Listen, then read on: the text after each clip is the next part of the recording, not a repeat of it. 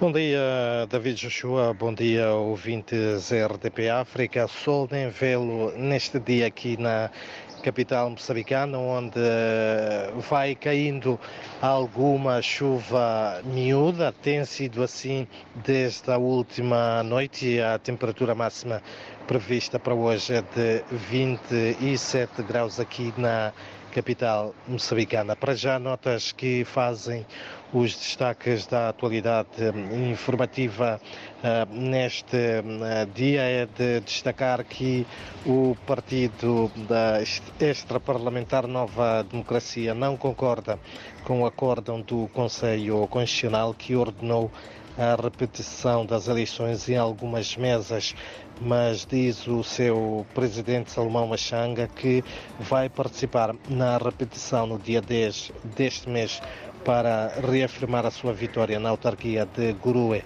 na província da Zambésia, no centro de Moçambique.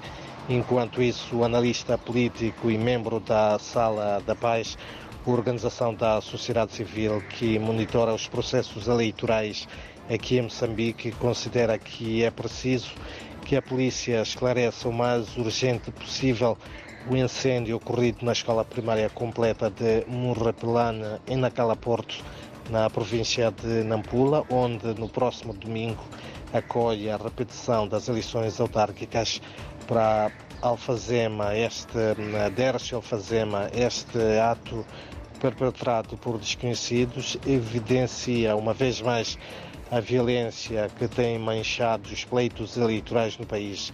Contudo, apela aos cidadãos a fluir em massa para que possam exercer o seu direito de voto. Enquanto isso, também a Renamo vai hoje na sua sede nacional, aqui na cidade de Maputo, pronunciar-se em conferência de imprensa sobre a atuação da polícia na cidade de Nampula e também na vila de Maganja da Costa, na Zambésia, no âmbito dos preparativos do processo das eleições autárquicas marcadas já para o próximo uh, domingo. Em outras notas também dizer que a Associação Empresarial da Beira assinala os 130 anos da sua criação com um olhar preocupante à falta de desembolsos de fundos prometidos para apoiar inúmeras empresas que se viram, algumas das quais obrigadas a fechar portas após estragos causados pelo ciclone Idai